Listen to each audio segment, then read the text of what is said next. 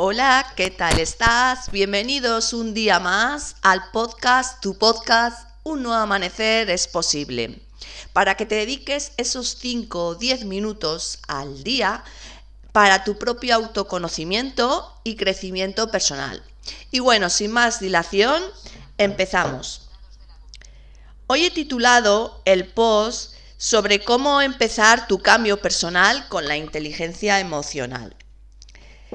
Hoy vamos a hablar sobre emociones. Pero antes de dar paso al tema en cuestión sobre cómo controlar dichas emociones, es de vital importancia hacer un breve inciso sobre qué es una emoción y qué tipo de emociones hay. Una emoción es energía en movimiento, con una gran información sobre cómo nos sentimos en ese instante o momento.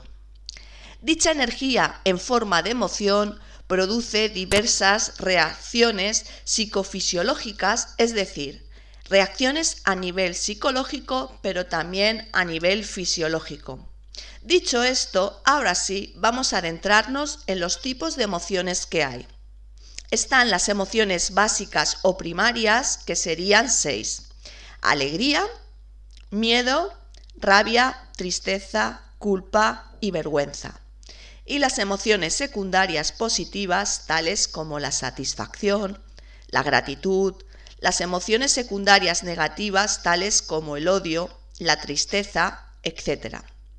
Cabe destacar que uno de los errores en los que solemos caer a menudo es que nos solemos identificar con las emociones.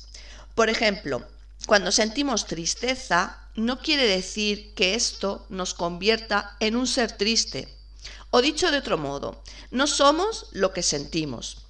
Que nos sintamos tristes en un determinado momento no quiere decir que seamos personas tristes. Todas las emociones inciden en nuestro bienestar general. Todas ellas producirán cambios en primera instancia a nivel fisiológico. Es decir, todos hemos podido experimentar alguna vez la emoción del miedo en la que nuestro cuerpo puede experimentar sudor, taquicardia, rigidez, mareo, etc. Dicho esto, quiero que te detengas un momentín y que identifiques qué emoción básica estás experimentando en este preciso momento. Si crees que no estás experimentando ninguna emoción o no eres consciente de ello, te sugiero que pienses en algún hecho o vivencia puntual que hayas vivido recientemente para que así puedas identificar la emoción en cuestión. Fíjate también si estás tenso, estás tensa y así como en tu postura corporal. ¿Cómo controlar las emociones con la inteligencia emocional? Existen diversos estilos educativos, el pasivo, agresivo y asertivo. Como habrás adivinado posiblemente, el estilo educativo sano y adecuado es el asertivo. Pero vamos a verlos por encima estos estilos detenidamente. El estilo educativo pasivo es aquel estilo en el que la persona reprime sus emociones. Los rasgos de la persona con el estilo educativo pasivo son aquellas personas a las que les cuesta poner límites y decir que no. El estilo educativo agresivo es en el que él o ella es el protagonista y actúa de una forma egoísta, carente de empatía. Suelen ser personas que están en continuo conflicto y los crea allá donde va.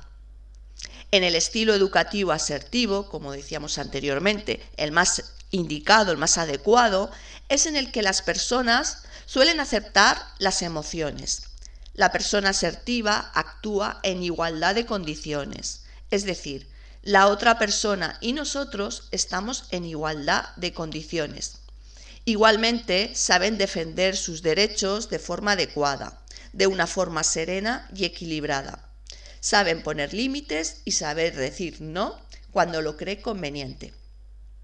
Ahora te quiero sugerir que cojas una hoja de papel o bien cuando termine el audio y dividas dicha hoja en dos columnas y pones en una columna en la izquierda fortalezas y en la segunda columna en la derecha debilidades. Quiero que rellenes las dos columnas con 10 frases, es decir, que pongas 10 fortalezas y 10 debilidades. Si crees que tienes problemas al empezar a escribir tus fortalezas, te invito a que trates de recordar las cosas positivas que alguien te dijo alguna vez. Luego crea un plan para ir eliminando tus debilidades. Por ejemplo, si has escrito que eres una persona poco social, podrías establecer la meta de ser más atento con los demás de ahora en adelante, aprender a escuchar y a entenderlos, por poner un ejemplo. Te sugiero que todo cambio lleva tiempo y trabajo, es decir, que no seas muy exigente contigo mismo, contigo misma, porque no existe ningún cambio de la noche a la mañana. Todo requiere constancia y disciplina. Cabe señalar que para cambiar primero tenemos que hacernos conscientes de nuestros errores o equivocaciones. No establezcas expectativas poco realistas. Tómate tu tiempo. Durante el camino hacia nuestro cambio personal podemos culpar a los demás de nuestros fracasos. Por ejemplo, cuando una chica dice que su novio no le respeta, ¿no podría darse el caso tal vez de que ella tal vez no se hace respetar? Culpar a los demás es un mecanismo de defensa de nuestro subconsciente para evitar lastimarnos, ya que es más fácil culpar a los demás en vez de aceptar que estamos fallando nosotros en algo. Si has leído por casualidad la Biblia, sabrás que Eva culpó a la serpiente por haber comido el fruto prohibido. Luego Adán culpó a Eva, pero ninguno admitió que falló. Para cambiar, debemos primero hacernos conscientes de nuestros errores y limitaciones. El resto es aplicar nuestra fuerza de voluntad y trabajo duro para ser una nueva versión de nosotros mismos y estoy segura de que tú, querido oyente, lo vas a conseguir. Y bueno, hasta aquí el audio de hoy. Espero que te haya sido de gran ayuda, de que lo hayas disfrutado.